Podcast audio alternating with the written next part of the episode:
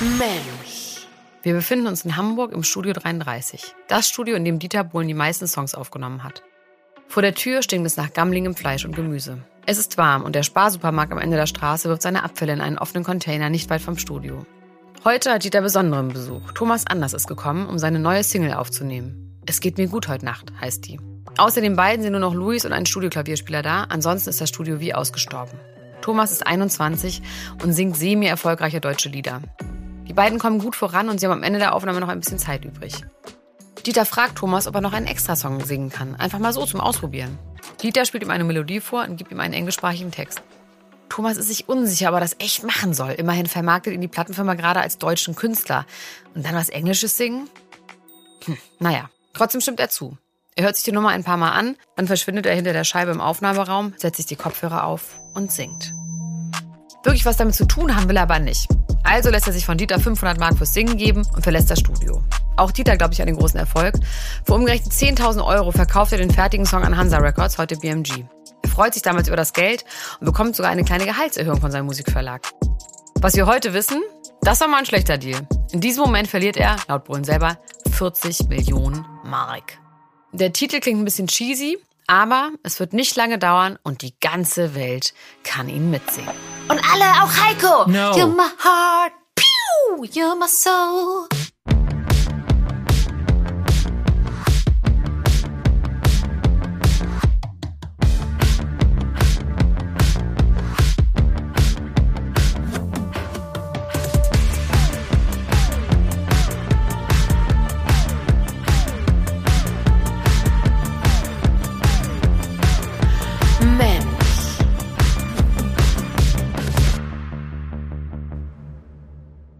Und damit willkommen zur zweiten Folge von Mensch Bohlen. Mein Name ist Elena Gruschka und bei mir ist mein Kollege und vielleicht irgendwann doch mal wieder Freund Heiko Bär und wir befinden uns mittendrin in den 80ern. Modisch und lifestyle-technisch ja echt eine geile Zeit, finde ich. Da wäre ich eigentlich gerne Teenager gewesen, vor dieser ganzen depressiven, grungy 90er-Jahre-Zeit. Heiko, wie sahst du in den 90ern aus? Komm. Poppig. Poppig. Ja, ich bin halt voll in diese Metal- und Grungy-Zeit dann reingefallen und sah dann dementsprechend aus. Aber davor, ich erinnere mich zum Beispiel an einen pinken Boss-Pullover, den ich getragen oh, den habe. hätte ich aber gerne jetzt noch. Kannst du den mal suchen? Aus heutiger Sicht nicht schlecht. Ja. Damals schon echt ein schlimmer Look. Aber teuer. Was soll ich sagen, ne? Also an, an Klamotten habe ich ja noch nie gespart. Was für eine Frisur? Boah, nee, Frisuren habe ich sehr, sehr spät erst entdeckt, dass man da ja auch was machen kann. Äh, fast schon zu spät. Also und deswegen, äh, also ich hatte ein Schwänzchen. Oh. Das hatten alle Jungs damals. Aber so ein Sascha-Schwänzchen oder so ein Pferdeschwanz? Also ein Zopf. Sascha-Schwänzchen? Ja, ist ein bisschen Name-Blaming. Das macht man ja nicht mehr heutzutage, aber das hieß bei uns so in der Schule. Sascha-Schwänzchen. Ach so. So quasi so ein Pisspotchen und dann hinten so ein. Ja, das meine ich. Das meinst du. Das Genau. hatte ich lustigerweise auch. Und das vielleicht sogar noch blondiert. Aber nur vielleicht. Das Warum wir nicht, müssen nicht ne? ganz gleich zugeben, alles. ähm, aber let's go back to Dieter. Ich will noch mal eine Sache sagen. Ja. 40 Millionen Mark. Wir haben ja in der letzten Folge so ein bisschen spekuliert, wie schwer Dieter Bohlen eigentlich ist. Ja. Und jetzt sagt er, dass er aufgrund von diesem sehr schlechten Deal 40 Millionen Mark verloren hat für einen einzigen Song. Da das, sagst du was. Das ist schon der beliebteste und, und wichtigste Song von Modern Talking, kann man das sagen? Ich weiß es nicht. Also ich meine, es geht dann ja um die Masse. Ne? Wir kommen ja nachher auch darauf, wie erfolgreich seine anderen Songs waren. Werden wir dann noch sehen. Lass uns mal am Ende der Folge zusammenrechnen, weil dann wissen wir, wie viel es waren. Und dann kommen wir vielleicht doch auf Ich finde das 250.000. sowieso geil, dass es in jeder Staffel einen Moment gibt, wo du anfängst auszurechnen, was sie, so, weißt du, so wie, wie bei äh, Anna Maria, wo du ausgerechnet hast, wie viel die angeblich pro Instagram-Posting verdient. Sei froh, dass ich nicht noch anfange mit, das sind 20.000 Euro, das sind 40.000 Mark, das sind 80.000 Euro, das sind 160.000 Mark. Das fange ich nämlich auch nochmal irgendwann an. Aber egal, let's go back to Dieter. Dieter ist 1984 30 und ein mittelerfolgreicher Produzent und Komponist mit einer goldenen Schallplatte. Für Halle Hey Louise ein Song mit Ricky King, wir haben berichtet. Aber jetzt startet seine Karriere so richtig. Er will Kohle, er will Einfluss, er will Frauen und all das kriegt er. Weil er eine Band mit einem komischen Namen gründet, die er eigentlich bis zum Ende als One-Man-Show sieht. Heute reden wir endlich über Modern Talking, Ursprung seines Fames. Das Auf und Ab, das Drama, das Hin und Her, die Höhen und Tiefen. Es geht um den Eurovision Song Contest, um Nervenzusammenbrüche und um pastellfarbene Jogginganzüge und Lipgloss. Klar. Aber nochmal zurück ins Studio 33 in Hamburg. Das war gerade etwas verkürzt dargestellt. Also, Thomas hat gerade seinen Gesangspart für You're My Heart, You're My Soul aufgenommen. Bevor der Song aber zur Plattenfirma geht, kommen noch die hohen Gesänge dazu. Die sind ja typisch für den Sound von Modern Talking.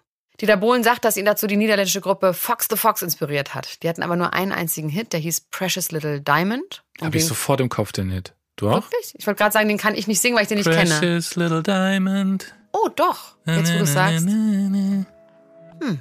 Der Sänger ist da fast durchgehend in der hohen Kopfstimme und der Dieter so, das ist es. Damit das richtig fett klingt, engagiert Dieter verschiedene Studiosänger und singt den Refrain auch noch selbst ein.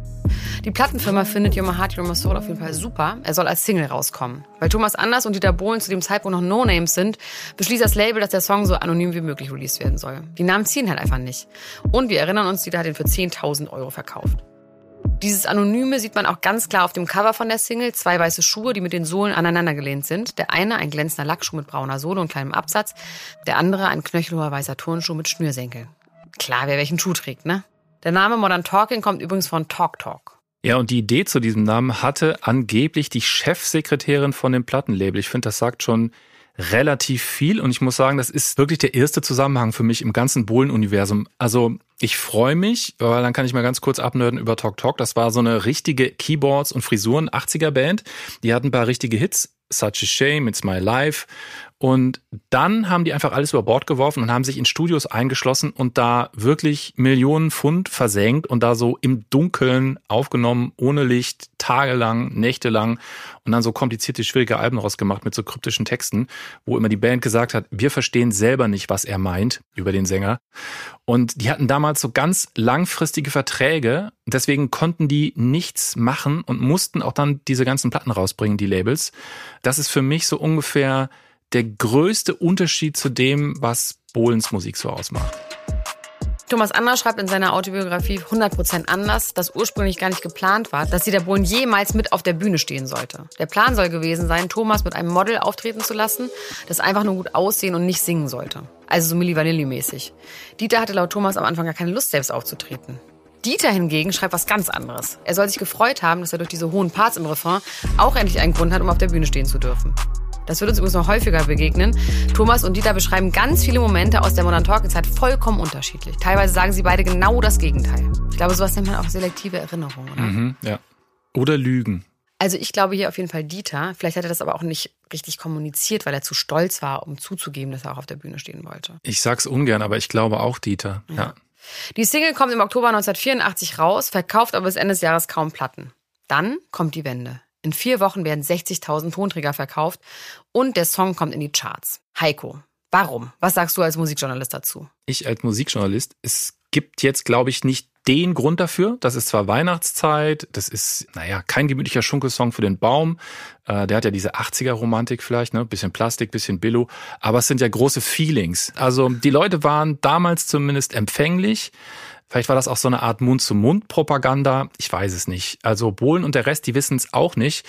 Manchmal hat so ein Song dann eben so einen Moment und der Moment war da und dann kommt ein Auftritt im TV, der könnte enorm gepusht haben. Okay. Aber erstmal durch den Erfolg ist klar, Dieter und Thomas sind das neue Duo Modern Talking. Beide stehen zusammen auf der Bühne. Am 21. Januar 1985 kommt dann der erste öffentliche Auftritt. Und zwar eine damals bekannteste Musiksendung im Fernsehen, die heißt Formel 1 und läuft in den regionalen Fernsehprogrammen der ARD. Das war damals das Musikformat, da wurden jede Woche aktuelle Musikclips gezeigt. Ja, das war ein Riesending auf jeden Fall für mich damals. Also wir reden ja von der Zeit vor MTV, vor Viva. Also MTV Europe ging ja erst 87 los und da war Formel 1 halt echt so der Shit. Also das läuft seit 83 wöchentlich bis 1990 sieben Jahre da hat dann eben irgendwann MTV gewonnen und Moderator bei Formel 1 war am Anfang Peter Illmann. Hallo, schönen guten Abend zur Formel 1. Hier ist endlich die Premiere, hat ja lang genug gedauert, jetzt ist sie da. Ihr wisst sicherlich schon eine ganze Menge, aber eigentlich sollte ja hier ein Dackel sitzen im neuen Trend des Tieres, aber der Produktion waren da die Hundesteuern zu teuer und so haben sie mich genommen. Ich bin der Peter, also schönen guten Abend. Ja, sowas, das ging damals als so eine freche Moderation durch, aber ist halt auch 83. Das klingt so in der ersten Folge, so moderiert er eben. Es gibt Videos Full-Playback-Auftritte in einem winzigen Studio und so, ja, so ein bisschen lustige Momente gab's auch. Es gab ein Maskottchen.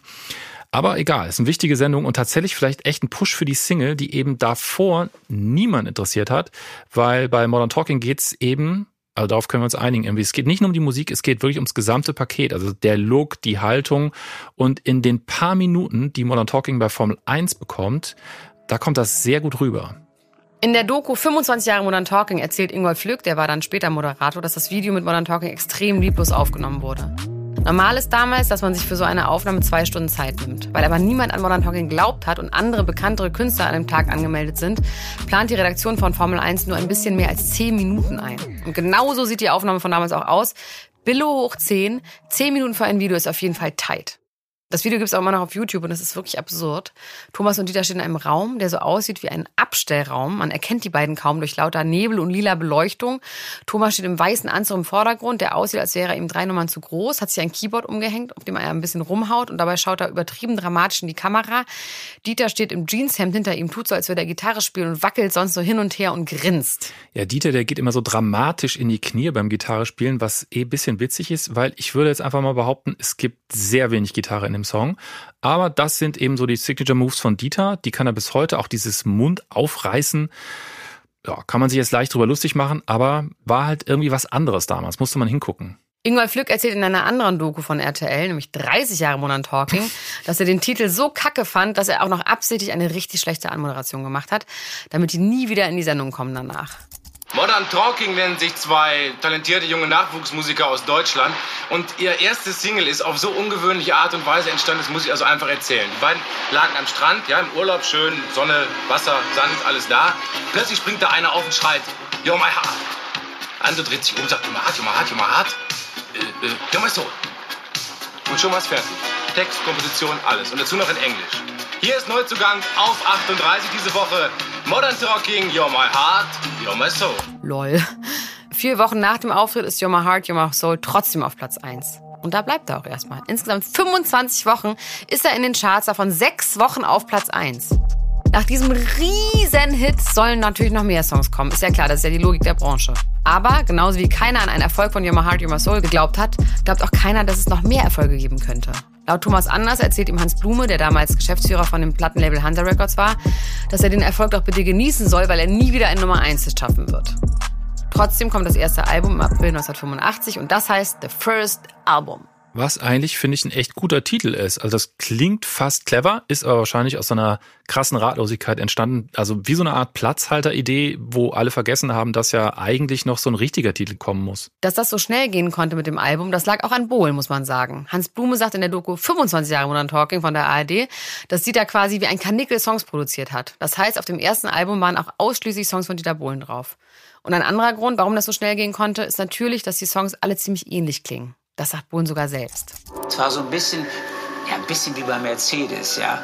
Alles so ein bisschen gleich lassen, aber so ein paar Sachen ändern, ja. Bohlen sagt auch, dass er sich mit dem Schreiben von You're My Heart, You're My Soul mehr Zeit gelassen hätte, wenn er gewusst hätte, dass es ein Welterfolg wird. Hintern abwischen dauert länger, als den Text zu schreiben, schreibt er in seiner Autobiografie nichts als die Wahrheit.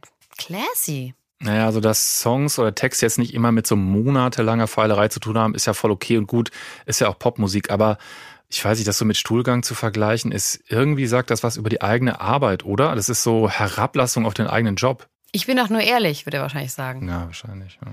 Und nach dem gleichen Rezept haut Dieter Bohlen dann einen Song nach dem anderen raus. In den ersten Monaten wird Modern Talking richtig groß. Also so richtig groß. Es bricht ein Hype aus und nach ungefähr einem Jahr sind die beiden so berühmt, dass sie nirgends mehr hingehen können, ohne erkannt zu werden. Thomas beschreibt, dass das so schlimm ist, dass er sich teilweise Eis für elf Mark mit dem Taxi nach Hause liefern lässt, weil er einfach nicht das Haus verlassen kann. Bei Dieter kommen Fans zu seiner Adresse, belagern sein Haus und zertrampeln die Geranien im Garten von seinem Nachbarn. In den ersten zwei Jahren wird der Hype immer größer. Mit folgenden Songs.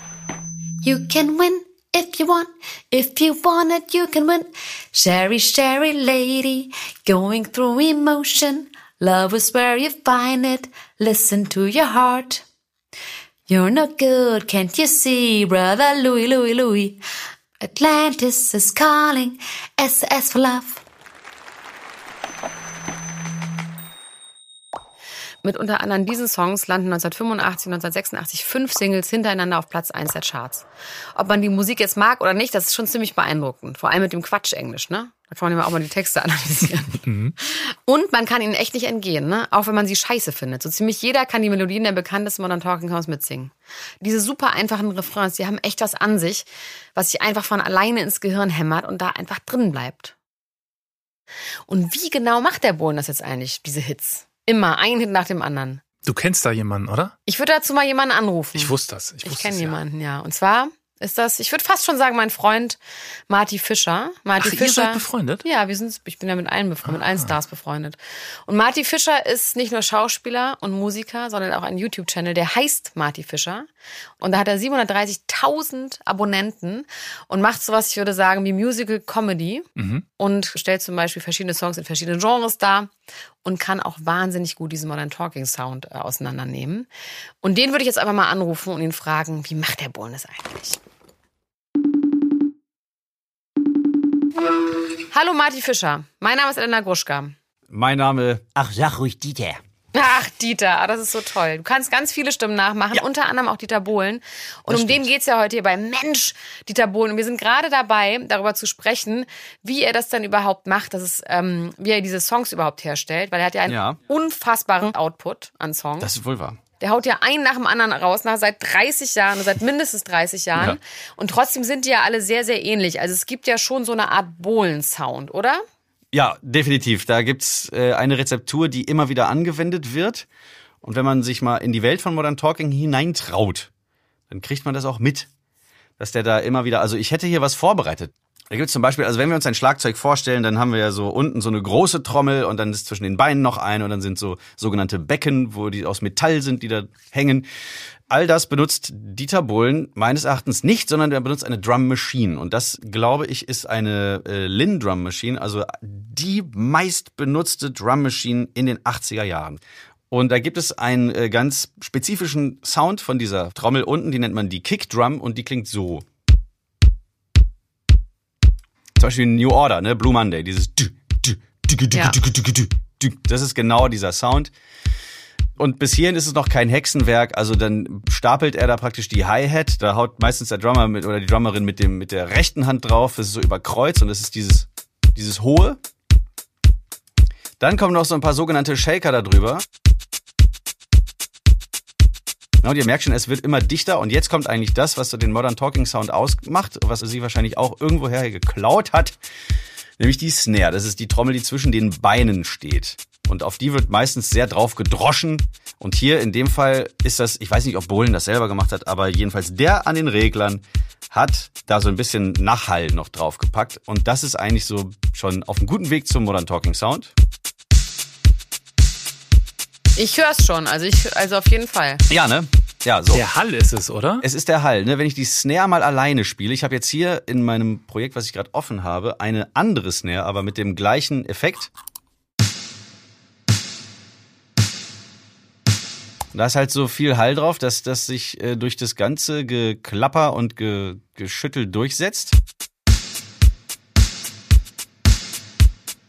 Denn wenn dann jetzt der Bass dazu kommt zum Beispiel, Geil.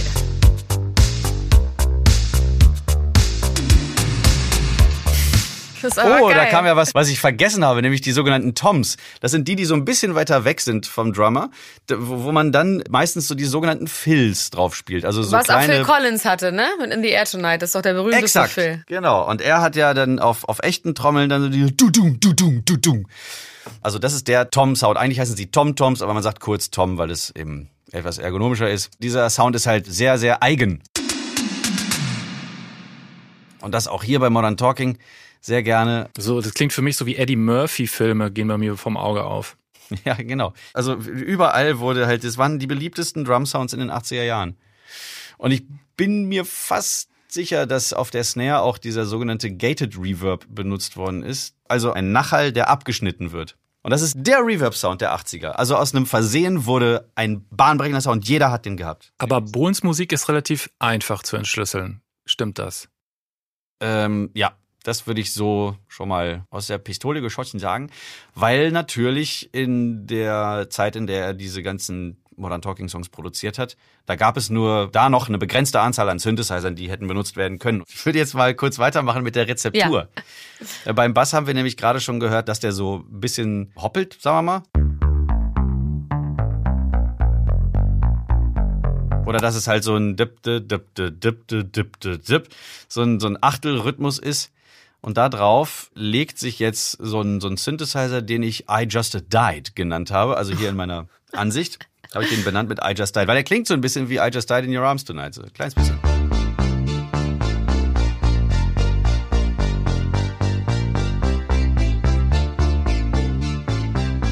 Und so setzt sich jetzt so nach und nach das Ding zusammen. Also aus diesem Achtelrhythmus, das sind Achtelnoten, die werden jetzt komplementiert von einem Synthesizer, der so ein bisschen klingen soll wie ein Klavinett.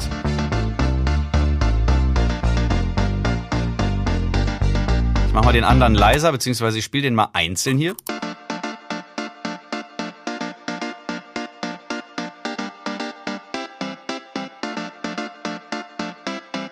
Und das ist nämlich das Ding, was Modern Talking ausmacht. Also äh, genau diese Figur, dieses Debet, Bedip, Bedip, was, was so ein bisschen nach, ähm, ich bin aus Versehen aufs Keyboard gefallen klingt, aber wenn ich jetzt die vier Zutaten, die ich gerade schon gezeigt habe, also Schlagzeug, Bass, dieses I Just Died in Your Arms Tonight Synthesizer Ding und dieses Klavinett von gerade eben, die vier sind es schon eigentlich.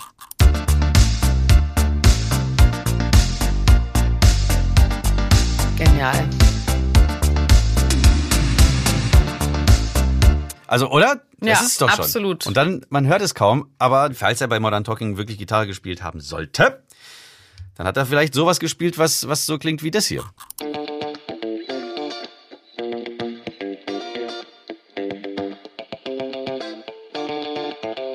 Das ist auch noch da drunter. Man hört es fast nicht, aber es ist da. Bei der Recherche zu, zu dem Modern Talking Video, das ich da gemacht habe, ähm, da ist mir ja auch untergekommen, dass er ja gar nicht selber diese hohen Stellen gesungen hat in den Modern Talking Sounds. Da habe ich dann ähm, eben auch diesen hohen Gesang, den ja bei Modern Talking es immer nach dem Refrain gibt. Wenn Thomas Anders die Strophe gesungen hat, dann singt er meistens den Refrain und danach kommt dann dieses hohe, also wenn zum Engelschöre. Beispiel ja genau, dieses Cherry Cherry Lady, äh, Cherry Cherry Lady, so das singt Thomas Anders und dann kommt meistens dieses Cherry, Cherry Lady. Also fast jeden Modern Talking Sound zum Hit macht. Ja. Aber wenn man es einzeln betrachtet. Und da ist ist mir halt aufgefallen bei meiner Recherche, dass Dieter Bohlen das nicht gesungen hat, obwohl er dazu die Lippen bewegt in den Musikvideos. Das sind vier Sänger, von denen ich mir jetzt leider hier nur die Vornamen aufgeschrieben habe in meiner Partituransicht sozusagen, nämlich Birger, Rolf, Michael und Detlef. Und Birger heißt, heißt mit vollem Namen Birger Korleis. Und Birger Korleis war der einzige von den vier Sängern, der sich getraut hat, dagegen, gegen diesen Mummenschanz praktisch, sich gerichtlich mal dagegen zu wehren, dass er da keine Credits kriegt. Also eigentlich so ein Milli Vanilli Mini-Skandal, oder? Ja, ja, genau. Exakt. Und die Spuren hier, die, ich habe dann äh, vier davon jeweils eingesungen, also für Bürger, Rolf, Michael und Detlef. Das ist so ein bisschen wie wenn die Flippers angekündigt werden. Der Olaf, der Manfred und der Bernd. So, jetzt sind wir wieder in meinem Song und jetzt steigen gleich diese vier hohen Stimmen ein.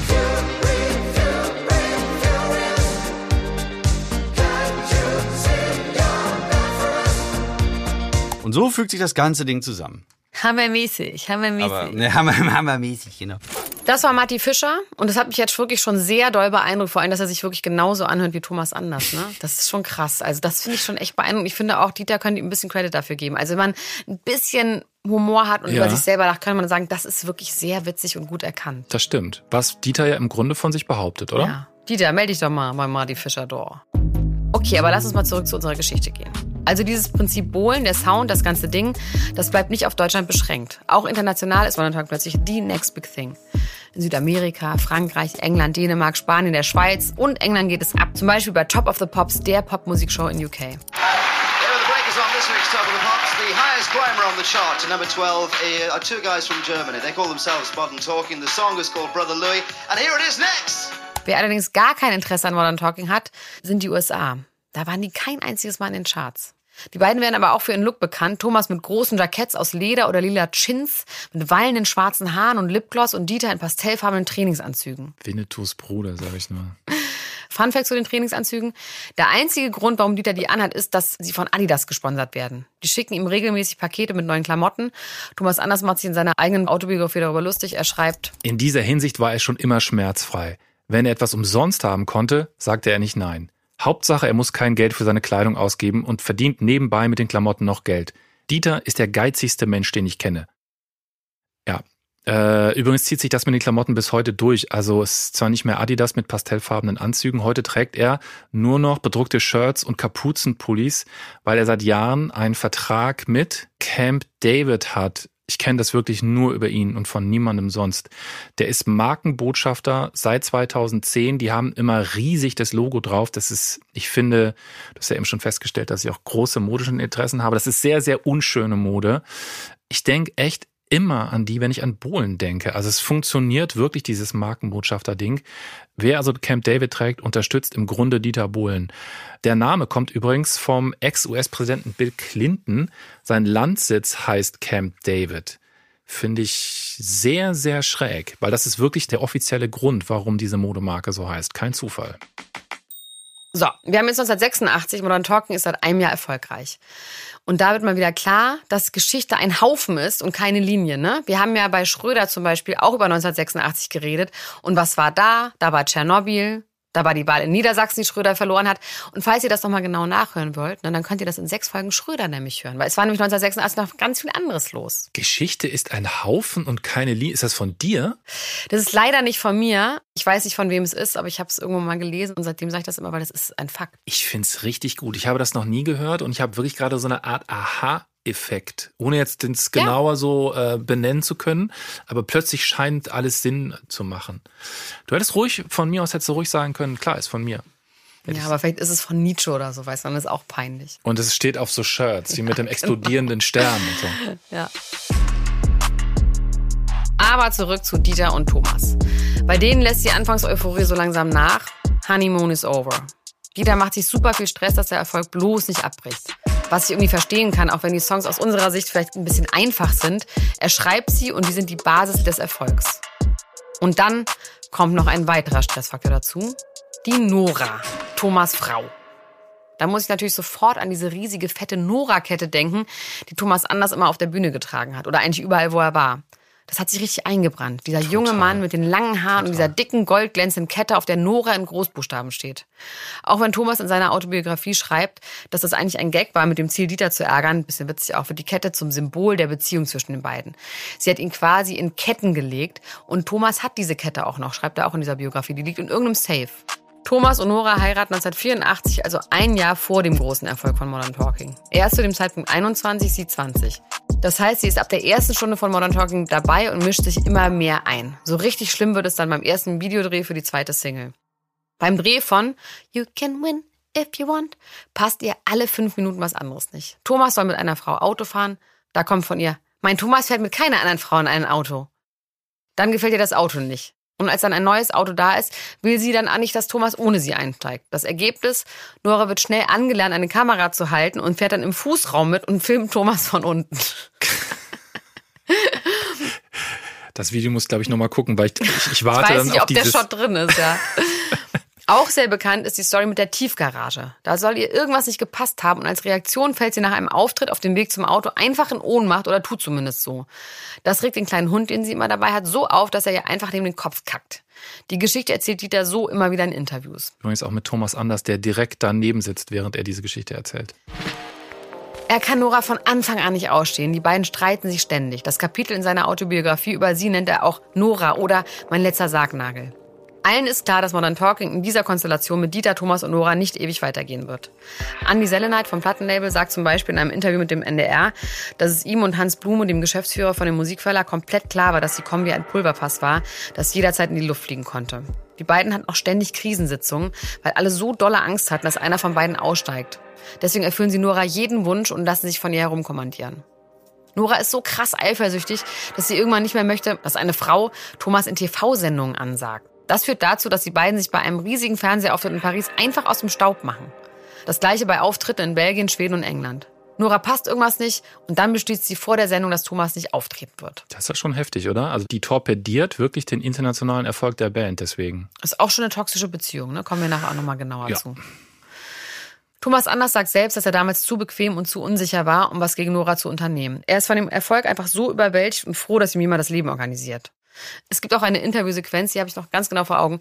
Da liegen Thomas und Nora aneinander gekuschelt im Bett. Da sind die schon fünf Jahre zusammen. Mhm.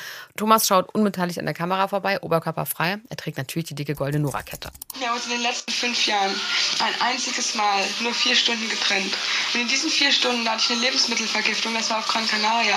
Und in der Zeit hat er für mich Medikamente geholt. Das glaubt uns zwar kein Mensch, es kauft uns keiner ab, aber es ist halt so. Wir gehen nicht getrennt zum Einkaufen, wir gehen nicht getrennt zum Briefkasten. Und wir fahren nicht getrennt irgendwo hin. Und das ist für uns so selbstverständlich geworden, dass man sich richtig vermisst. Wenn er mal eine Viertelstunde mit dem Eiskann draußen im, im Garten ist, dann, dann kriegen wir beide Gefühle dann sofort hoch, schnell, schnell. Das ist ganz furchtbar. Und die gehen auch immer zusammen aufs Klo, haben sie mal gesagt. Nein. Doch. Das wirklich. hast du gelogen. Nein, ich schwöre. Also erinnert mich so ein bisschen an diesen ganzen Yoko Ono-Komplex, sage ich mal. Das war ja die Ehefrau von John Lennon, also Beatles. Und die war ja auch überall dabei, hat sich eingemischt, hatte halt eine Meinung. Und das hat den anderen Beatles nicht so gepasst. Und dann haben sich die Beatles getrennt und es hieß immer sofort, oh, die böse Yoko Ono. Besonders die Fans haben da richtig Hate geschoben bis heute. Äh, ich finde das oft irgendwie unfair und ätzend. Also das, dass man mit Dieter nur schwer auskommen kann, das haben ja viele im Laufe der Jahre erfahren. Äh, da muss man jetzt nicht Nora sein. Also die hatten Weltruhm über Nacht und mussten halt irgendwie damit klarkommen. Vielleicht ist sie halt auch bisschen durchgedreht. Vielleicht ist sie auch einfach besitzergreifend in so einer Beziehung. Keine Ahnung. Also die ist heute übrigens, glaube ich, Journalistin und will zu all dem gar nichts mehr sagen. Also die hat nur noch einmal gegen Anlass geklagt. Aber das ist auch schon unendlich lange her für sie. Also lass mal Nora in Ruhe lassen. Okay. Ab 1986 ist Modern Talking dann auch ganz besonders erfolgreich in Russland. Das heißt dann auch Sowjetunion. In dem Jahr war die Perestroika, also die Umstrukturierung. Mit dieser Politik lockert Michael Gorbatschow die streng kommunistische Politik und öffnet das Land auch ein bisschen dem Westen gegenüber. Und das hat konkrete Auswirkungen auf Modern Talking. Zum ersten Mal darf auch westliche Musik in der Sowjetunion gespielt werden, allerdings nur komplett unpolitische. Und da ist Modern Talking natürlich zum richtigen Zeitpunkt an der richtigen Stelle. In Cherry Cherry Lady oder Brother Louis ist wirklich ganz sicher keine politische Meinung versteckt. Da ist ja eigentlich fast gar kein Sinn dahinter. Und weil es so unpolitisch ist, ist das auch die allererste westliche Musik, die dort gespielt werden darf. Und die Russen reißen es ihnen quasi aus den Händen. Das wird ein Riesenerfolg. Ja, man muss ja nur so ein bisschen mal bei YouTube alte Modern Talking Songs checken. Das ist Wahnsinn, wie da bis heute russische Kommentare aufpoppen. Ich verstehe kein Wort, ist ja klar, aber ich vermute mal, das wird alles extrem abgefeiert. Auch von offizieller Seite damals übrigens. Also Dieter wird im Jahr 1989 zum Held der russischen Jugend ernannt. Bohlen hat dann später immer gesagt, in Russland waren wir quasi Michael Jackson. Bitter, aber er könnte recht haben. Trotzdem geht es dann irgendwie auch langsam bergab, obwohl sie diesen riesigen weltweiten Erfolg haben. Dieter und Thomas zerstreiten sich immer mehr und zwar so doll, dass Dieter körperliche Beschwerden bekommen haben soll. Dieter beschreibt, dass ihn das zu der Zeit enorm stresst. Erfolg ist für ihn das Allergrößte und er bekommt Angst, dass Thomas ihm das alles kaputt macht. Ganz extrem beschreibt er das, nachdem Thomas einen Auftritt in England platzen lässt. Ich ging in mein Hotelzimmer. In dieser Nacht war ich der einsamste Mensch der Welt. Ich hatte wahnsinnige Bauchschmerzen. Wie ein verkrümmtes Würstchen saß ich da und dachte in einem fort, meine ganze Karriere, wofür ich gearbeitet habe, es ist alles zerstört. Ich dachte, stürze ich jetzt aus dem Fenster, bringst du dich um? Aber Gott sei Dank, genauso wie Angst und Verzweiflung und Kummer wachsen, wird auch die feige Ratte in einem zum Riesentier. Also blieb ich auf dem Bett sitzen und machte nichts. Das mit den Bauchschmerzen wird auch immer schlimmer. Dieter erzählt in Talksendungen und auch in seinem Buch, dass er Magengeschwüre und Sodbrennen bekommen haben soll. Nochmal aus seinem Buch. Ich litt, ich hatte Magengeschwüre und saures Aufstoßen und schüttete jeden Tag eine ganze Packung Maloxan in mich rein. Ich konsultierte Heilpraktiker, die mir sagten, was ich ohnehin wusste. Herr Bohlen, Sie müssen kürzer treten. Sie haben zu viel Stress. Der Arme irgendwie, ne? Der hat das unendlich ernst genommen, sich einen unfassbaren Druck gemacht. Was gibt ihm dieser Erfolg, dass er sich so krass fertig macht? Er hatte ja schon fünf Nummer 1 Sitz in Folge. Das hat so gut wie keine deutsche Band vor oder nach ihm geschafft. Apache vielleicht? Capital Bra, glaube ich, aber das kommt dann viel später. Und trotzdem reicht ihm das nicht. Es muss alles perfekt klappen, es muss immer weitergehen. Ich frage mich da, was denkt er denn, was passiert, wenn der Erfolg irgendwann nachlässt? Also Heiko, das klingt für mich so, als würde er seinen kompletten Selbstwert an dem Erfolg von Modern Talking festmachen. Das hört ja. sich schon nach einem sehr kleinen Selbstbewusstsein an. Ja, komisch, oder? Ja, und dass man seine gesamte Bestätigung im Außen sucht. Aber das hatten wir auch schon mit der Kohle. Ja. Das Außen ist sehr viel wichtiger als das Innen offensichtlich. Ja. Und auch Thomas Anders erzählt, dass es für ihn damals mit Dieter unerträglich gewesen sein soll. Ganz besonders schlimm fand er seine arrogante Haltung ihm gegenüber. Dieter lässt ihn permanent spüren, dass er Modern Talking ist. In einer TV-Doku erzählt Thomas zum Beispiel von einer Situation mit Dieter. Wir saßen in der Taxe und Dieter, ich saß hinten und Dieter vorn, wir waren auf dem Weg zu einem Fernsehstudio und Dieter dreht sich rum und sagte mir in seiner Hamburger stotterigen Art, damit dir eines vollkommen klar ist, du musst dir diesen Erfolg überhaupt nichts einbilden, weil es hätte genauso gut Bata Ilic singen können. Das ist ein Satz, der hängen geblieben ist. Ich kann mir super vorstellen, dass es genauso stattgefunden hat. Ne? Dieter sagt das nämlich auch einfach so. In seiner Autobiografie schreibt er, in meinem Kopf und von meinem Gefühl her war Modern Talking nur ich. Ich, der alle Texte schreibt. Ich, der die ganze Musik produziert. Ich, der für den Erfolg verantwortlich war. Thomas war mein Kleiner, der neben mir auf der Bühne stand und sich glücklich schätzen konnte, dass er ein bisschen mitsingen durfte. Was für ein Arsch der Bohlen auch ist, oder? Also was für ein Egomaniac. Und eben jetzt nicht nur diese ganzen Erzählungen von Anders sind das ja, auf denen das beruht, sondern das schreibt der auch so halb stolz noch so selber auf. Also ich finde, mein Kleiner ist echt schon richtig unangenehm. Relativiert er das dann so noch so in der Autobiografie, dass er hinterher sagt, ich habe dann schon gemerkt, dass das nicht so war? Nö. Geil. 1987 will Dieter dann nicht mehr. Aber anstatt dass er das Thomas und seiner Plattenfirma persönlich mitteilt, entscheidet er sich für einen feigeren Weg. Er ruft den damaligen Chef der Bild, Hans-Hermann Tietje, an und erzählt dem, dass es mit Modern Talking vorbei ist. Am nächsten Tag, am 11.11.1987, verkündet die Bild-Zeitung dann das Aus von Modern Talking. Thomas und Nora sind zu dem Zeitpunkt in Las Vegas im Urlaub und erfahren es auch so aus der Zeitung. Das ist schon richtig oll. Thomas ist überzeugt davon, dass Dieter absichtlich gewartet hat, dass er weg ist, um seine Live-Reaktion nicht mitbekommen zu müssen. Witzig, ne? Dieter scheint dann ja im Persönlichen doch gar nicht so konfrontativ zu sein wie mit so anonymen Kandidaten später bei DSDS. Erinner dich, wie er schon sein erstes Bandmitglied irgendwie so durch eine Hm. Lüge Ja. rausgezeckt hat. Also, das scheint so seine Art zu sein, ja. Thomas ist verständlicherweise extrem verletzt, ruft Dieter an und fragt ihn, was das soll. Das Telefonat beschreibt Thomas in seinem Buch. Dieter sagt Thomas, dass er ein Arschloch ist und keinen Bock mehr auf ihn hat. Und Thomas erwidert, dass Dieter das größte Arschloch ist, das er je kennengelernt hat. Und die beiden wollen sich danach einfach nie wiedersehen. Tja, es steht aber leider noch ein Dreh an. Und zwar zur letzten Modern Talking Single in 100 Years. Und jetzt kommt so eine klassische Endphase Rockstars, die nicht mehr miteinander reden wollen, Szene. Die Plattenfirma schreibt das Konzept so um, dass die beiden in keiner Sequenz gemeinsam zu sehen sind. Beide fahren einzeln nach München in die Barbaria Studios und nehmen jeweils ihren Teil auf. Das Ganze wird danach zusammengeschnitten. Also ich bin mir sicher, dass das reiner Zufall ist, aber das Video erzählt halt eigentlich die Geschichte von Modern Talking. Also beide sind in so isolierten Räumen, es gibt Halbschatten und so ein apokalyptisches Szenario. Es gibt Panzer, Häuser fallen in sich zu, zusammen. Also irgendwie, ja, es gibt da noch so Bilder von der Challenger, also diese Rakete, die im Himmel explodiert. Ist ganz dramatisch. Alles ist total grob zusammengeschnitten. Mal ist es schwarz-weiß, mal ist es bunt. Dann gibt's äh, die No-Rakette, auf die das Licht fällt. Es gibt wieder diese ganzen geschichteten Chöre. Aber der Look von Dieter, der hat sich geändert. Jetzt plötzlich heißt es Cowboy-Boots und Lederjacke. Dieter gibt Nora bis heute die Schuld daran, dass Modern Talking damals zu Ende geht. Thomas hatte eine andere Perspektive. In seinem Buch schreibt er das so. Natürlich könnte man heute sagen, Nora sei auf eine gewisse Art und Weise schuld daran gewesen, dass Modern Talking auseinanderging. Aber genauso könnte man auch Dieter dafür verantwortlich machen, dass er ständig noch mehr Öl ins Feuer goss und Nora durch sein ungeschicktes Verhalten mehr und mehr provozierte. Für mich sind beide gleichermaßen schuld daran, dass es zur Trennung von Modern Talking kam. Er selber scheinbar gar nicht. Ja. Also in Bezug auf die Magenbeschwerden könnte man jetzt dramatisch sagen, Dieter Bohlen beendet Modern Talking für seine Gesundheit und verzichtet dabei auf den Erfolg. Aber ganz so stimmt das natürlich nicht, ne? Ich glaube, dass er sich einfach auf andere Projekte fokussiert, die weniger anstrengend sind und mit denen er sich noch mehr Erfolg ausmalt und wo er dann ganz alleine die Nummer eins ist. Er fängt nämlich schon während Modern Talking an, für andere Künstler zu schreiben und sie zu produzieren. 1986, also im gleichen Jahr wie Brother Louis und Atlantis is Calling, bringt Chris Norman Midnight Lady von Dieter Bohlen raus. Der Song wird die Titelmelodie von einer Tatortfolge und bleibt sechs Wochen auf Platz eins. Also wir können einfach mal so anerkennen, Nummer eins jetzt kann der Dieter. Ich habe den Song auch noch im Kopf. Ganz, ganz, ganz schöner Männersong. Fun Fact, bei der Zusammenarbeit mit dem Tatort-Team kommt es übrigens 1988 zu einem großen Gastauftritt von Dieter Bohlen im Tatort als Schauspieler. Da spielt er einen polnischen Zuhälter, der aus Eifersucht einen anderen Mann zusammenschlägt. Wilsberg, Wilsberg ist der Boss. Ist mein Vorgesetzter. Bring mich zu ihm. Was war das jetzt? Bring mich zu ihm. Wir haben doch abgemacht. Ich weiß. Aber bei Königsbank, da wirst du reden, versprochen? Schneller. Ja, keep your day job, Dieter, sage ich nur. Also was er nämlich nicht kann, Schauspielern. Also, wie gesagt, polnischer Zuhälter, der jemanden zusammenschlägt. Und wer sich da jetzt zurecht fragt, hä, wo war denn da jetzt bitte Dieter zu hören? Das war er ganz am Ende, aber eben nicht selber. Sie haben ihn overvoiced. Also ein anderer Schauspieler spricht für ihn.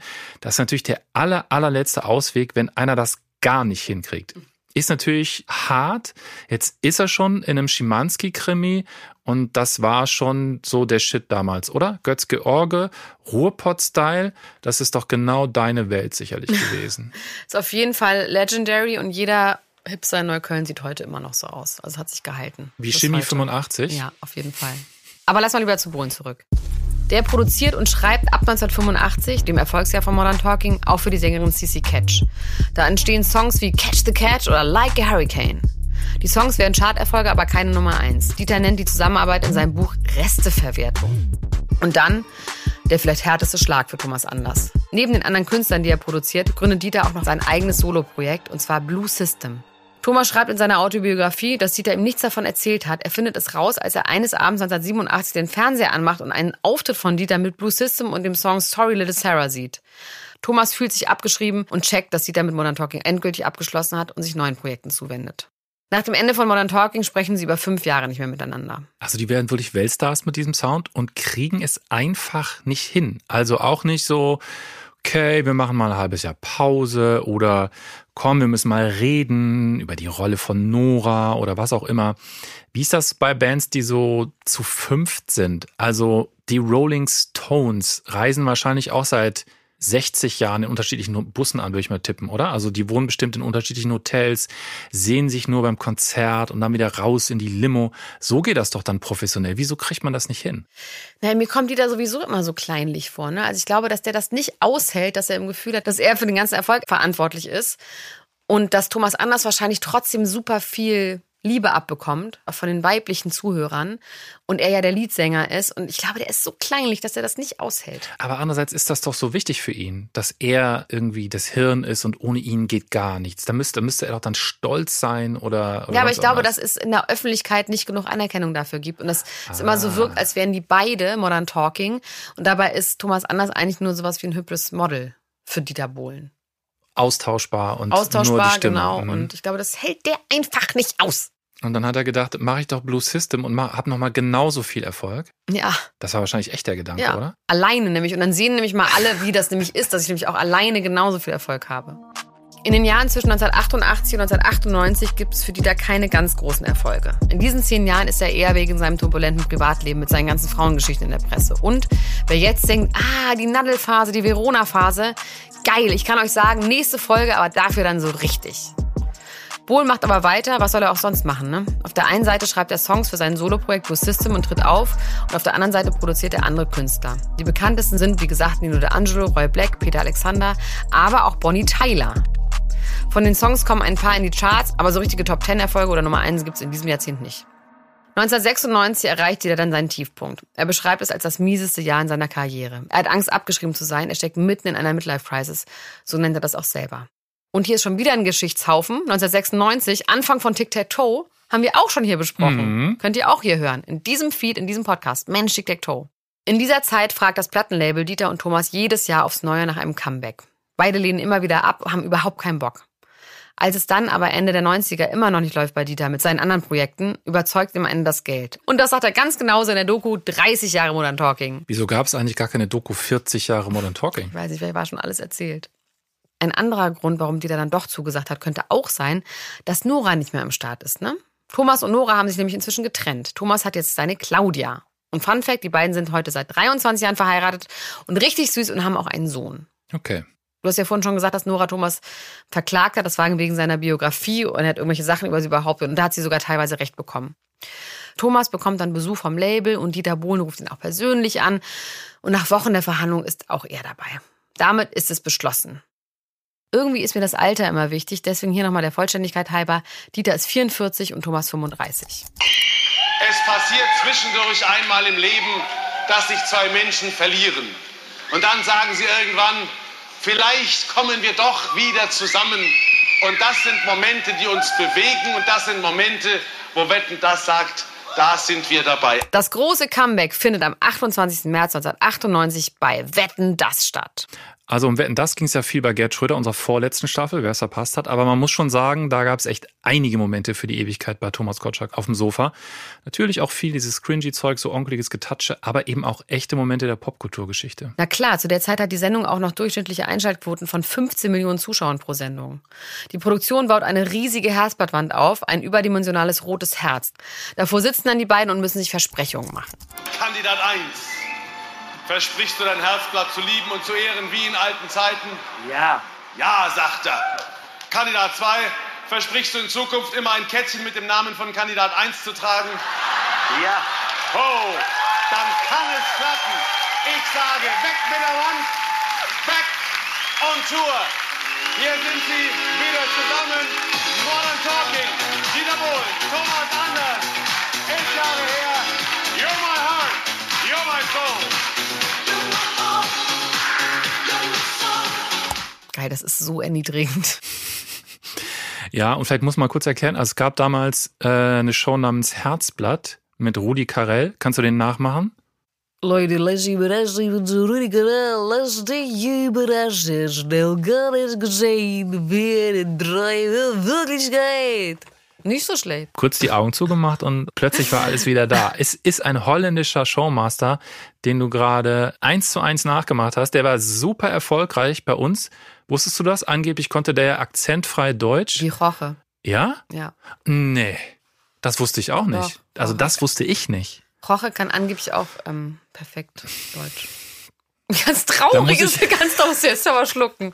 Da, musst ich, du halt jetzt da musste ich wirklich richtig schlucken, oder? Ich habe gemerkt, wie ich plötzlich so, äh, wie ich wirklich so Kannst du gedacht habe, so alles, jetzt plötzlich, wie verlogen dieses Fernsehbusiness ist. Naja, also dieser äh, Rudi Carell auf jeden Fall, der hat eben diesen folkloremäßigen Akzent so rausgepackt, wie gewisse andere Leute also scheinbar auch. Und bei dem in dieser Show, da sitzen immer Leute, die können sich nicht sehen und äh, überzeugen sich dann mit so gegenseitig geskripteten, witzigen Antworten, so Blind Dates letzten Endes. Habe ich sehr, sehr gerne geguckt. Ich auch. Und ich kann mir trotzdem vorstellen, dass Dieter und Thomas das überhaupt nicht geil fanden und da so wirklich so einfach nur so Augen zu und durchgegangen sind. Weißt du, welche Karriere da auch begann?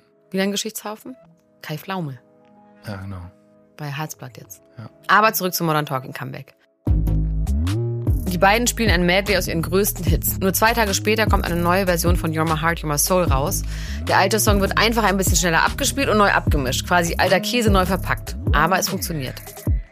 Am 6. April 1998, also nochmal einen Monat später, kommt dann das erste Album des Comebacks raus, Back for Good. Das verkauft sich insgesamt über 1,25 Millionen Mal und wird eines der meistverkauften Alben in Deutschland. 11 von 15 Songs sind alte Lieder, neu produziert, nur vier neue Songs sind da drauf. Das finde ich schon frech, oder? 11 von 15 sind alt. Also vielleicht mal so ähm, für die absoluten Nerds, die neun Songs heißen Will Follow You, Don't Play With My Heart, Anything is Possible und We Take the Chance. Ich kenne keinen einzigen, noch nie irgendwas von gehört. Ich auch nicht. Zwischen 1998 und 2003 haut Modern Talking jetzt jedes Jahr ein Album raus, die alle auch erfolgreich sind. Dieter und Thomas treten wieder überall auf, sind wieder an der Spitze des Erfolges. Trotzdem gibt es kaum noch richtig gut platzierte Singles. Sowas wie Mitte der 80er mit fünf Nummer 1 jetzt in Folge kommen nicht wieder. Trotzdem ist das Ganze kommerziell riesig. 65 Millionen Titel verkaufen sich insgesamt beim zweiten Anlauf. Beim ersten Mal waren es knapp 60 Millionen, 125 Millionen also zusammen. Das heißt, Modern Talking 2.0 überholt sogar die Verkaufszahlen aus den 80ern. Why, Heiko, why? Nostalgie? So frühe Nostalgie, oder? Wir können auf jeden Fall mal ausrechnen, wie viel die verdient haben hier. Ja. Warte. 250 Millionen kommen bei mir genau raus. Ja, dann stimmt das ja doch. Mhm. Ah. Hinter den Kulissen geht der Zoff zwischen Dieter und Thomas aber schnell wieder los. Die beiden kommen wieder in getrennten Autos zu den Auftritten, haben unterschiedliche Maskenräume, reden privat nicht mehr miteinander. Modern Talking ist Anfang der 2000er nur noch eine Zweckbeziehung. Obwohl Nora nicht dabei ist. Dieter fädelt es so ein, dass sie zu TV-Auftritten wie bei Stefan Raab noch getrennt erscheinen. Ähnlich wie beim ersten Anlauf fängt Dieter parallel zu Modern Talking neue Projekte an. 2001 kommt dann das Angebot, Juror bei einer deutschen Version von Pop Idol zu sein. Der deutsche Name Deutschland sucht den Superstar. Die Sendung startet 2002 und wird sofort extrem erfolgreich mit knapp 10 Millionen Zuschauern pro Folge. 2002 kommt dann auch seine erste Autobiografie Nichts als die Wahrheit raus, aus der wir ja sehr viel zitiert haben. Das Buch ist auch erfolgreich und landet auf Platz 1 der Bestsellerliste. Und er wird in Talkshows noch und nöcher eingeladen, um darüber zu sprechen. Warum ist er denn so erfolgreich? Weil die ihn einfach kennen. Die Die Deutschen. Die kennen ihn einfach. Und wenn, dann kauft man alles von denen. Das ist krass, ich verstehe es nicht. Ich glaube, dass die Deutschen ihn halt als so eine Mischung aus originell und irgendwie erwartbar halten, oder? Und kultig. Du sprichst zu meinem alten Ich, oder was? Kann sein. Das hat ja jetzt nichts mit dir zu tun, das habe ich einfach nur so gesagt. Du weißt doch, dass ich alles auf mich beziehe hier. Merk schon. Dieser ja. gesamte Podcast dreht sich eigentlich um mich. Thomas beschreibt, dass er da Anfang der 2000er merkt, dass Dieter keinen Bock mehr auf Modern Talking hat. Es gibt jetzt neue, coolere Projekte. History Repeating. Der große Knall kommt dann 2003 bei einem Streit.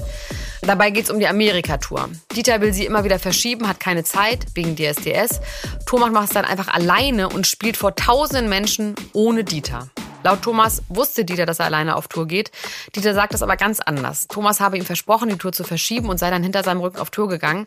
Und das ist wirklich eine super seltsame Geschichte. Also so rein rechtlich. Geht das überhaupt? Der kann doch nicht alleine auf Tour gehen. Also Ich kann mir das auch nicht vorstellen, dass die Amerikaner, die die Deals da abgeschlossen haben, dann zufrieden damit sind, wenn Thomas alleine erscheint. Es sei denn, die haben ihn genau so eingekauft. Also irgendwie diese Geschichte ist schon die ist ein bisschen wirklich. sounds fishy. And if it walks like a fish and talks like a fish, it might be a fish. Nee. Dazu schreibt Dieter, ich fand das so würdelos. So eine Vergewaltige von Modern Talking, dass ich mich am liebsten an Ort und Stelle übergeben hätte. Was für ein unglaublicher Verrat. Was für eine Verarschung der Fans. Für wie dumm hielt mich eigentlich diese kleine Kanalratte. Glaubt er wirklich, er konnte unter dem Namen Modern Talking heimlich durch die Weltgeschichte fliegen und Konzerte geben? Vor einem Auftritt am 7. Juni in Rostock eskaliert es dann zwischen den beiden. Sie schreien sich an. Dieter wirft Thomas Verrat vor, Thomas brüllt zurück, dass Dieter das gewusst hätte. Wütend gehen sie auf die Bühne. Nach dem Konzert kommt ein typischer Dieter-Move, den wir schon von 1988 kennen, von der ersten Trennung. Was macht ein Dieter, wenn er etwas beenden will, aber nicht die Eier hat, das allen Beteiligten mitzuteilen? Er verkündet es einfach. Er schnappt sich das Mikro und teilt den Fans, der Plattenfirma und Thomas auf der Bühne mit, dass Modern Talking vorbei ist. Das klingt jetzt ein bisschen wie so eine wütende Reaktion im Streit. Wahrscheinlicher ist aber, dass sie das schon länger mit Modern Talking abgeschlossen hatte. Dazu passen auch die Aussagen aus der Doku 25 Jahre Modern Talking. Ich hatte gerade diese TV Make the Superstar gemacht mit, mit Modern Talking. Das war ein toller Hit, ja, auf Platz 2 in Deutschland. Und darauf hatte ich gewartet, auch, sage ich ganz ehrlich, um einen vernünftigen Absprung zu schaffen. Das Comeback war ja viel länger als das. Wir waren früher einmal drei Jahre zusammen, jetzt einmal fünf Jahre. Irgendwann muss man dann mal sagen, komm, lass es. Und also ich finde die Nummern ganz toll, aber nicht, dass zwei ältere Herren, die in die Jahre gekommen sind, da noch irgendwie äh, Disco-Hits aus den 80er singen. Das finde ich irgendwie blöd. Also das wirkt schon so, als hätte Dieter den Streit nur benutzt, um Thomas die Schuld am Ende von Modern Talking zu geben. Obwohl er in Wahrheit schon länger keine Lust mehr hatte und sich den Kalender schon mit anderen Terminen zugeballert hat. Ganz genau weiß es aber nur er. Ich finde das aber wahrscheinlich. Klingt so. Der Auftritt in Rostock war aber nur der vorletzte Auftritt. Das Label kann fast alle geplanten Termine absagen, bis auf einen. Am 21. Juni in Berlin findet das allerletzte Konzert von Modern Talking statt. Die beiden singen ihre Titel runter, schauen sich kaum an und verschwinden danach so schnell es geht von der Bühne, steigen in unterschiedliche Limousinen und düsen davon. Es gibt auch keine Zugabe wie sonst immer bei Modern Talking Konzerten und die Fans sind verwirrt. Sie warten eine Weile und fangen dann an zu buhen.